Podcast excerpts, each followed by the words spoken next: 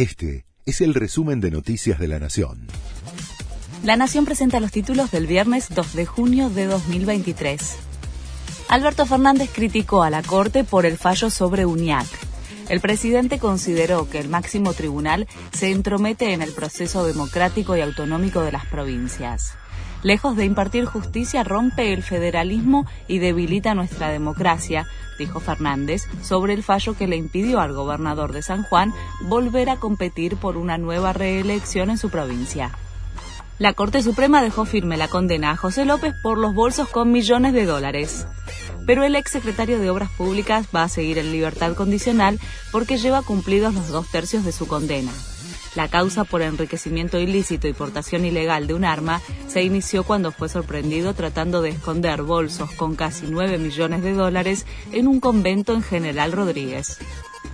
Anuncian este mediodía el veredicto del juicio por violencia de género a Sebastián Villa. La Fiscalía solicitó dos años y tres meses para el jugador de Boca y su abogado pidió la absolución. Villa está acusado de ejercer violencia de género contra su expareja, Daniela Cortés, en abril del año 2020. El presidente de Estados Unidos se cayó durante un acto. Fue en la ceremonia de graduación de la Fuerza Aérea en El Paso, cuando terminó con su discurso en el que alertó a los graduados por un mundo inestable al citar los desafíos que presentan Rusia y China.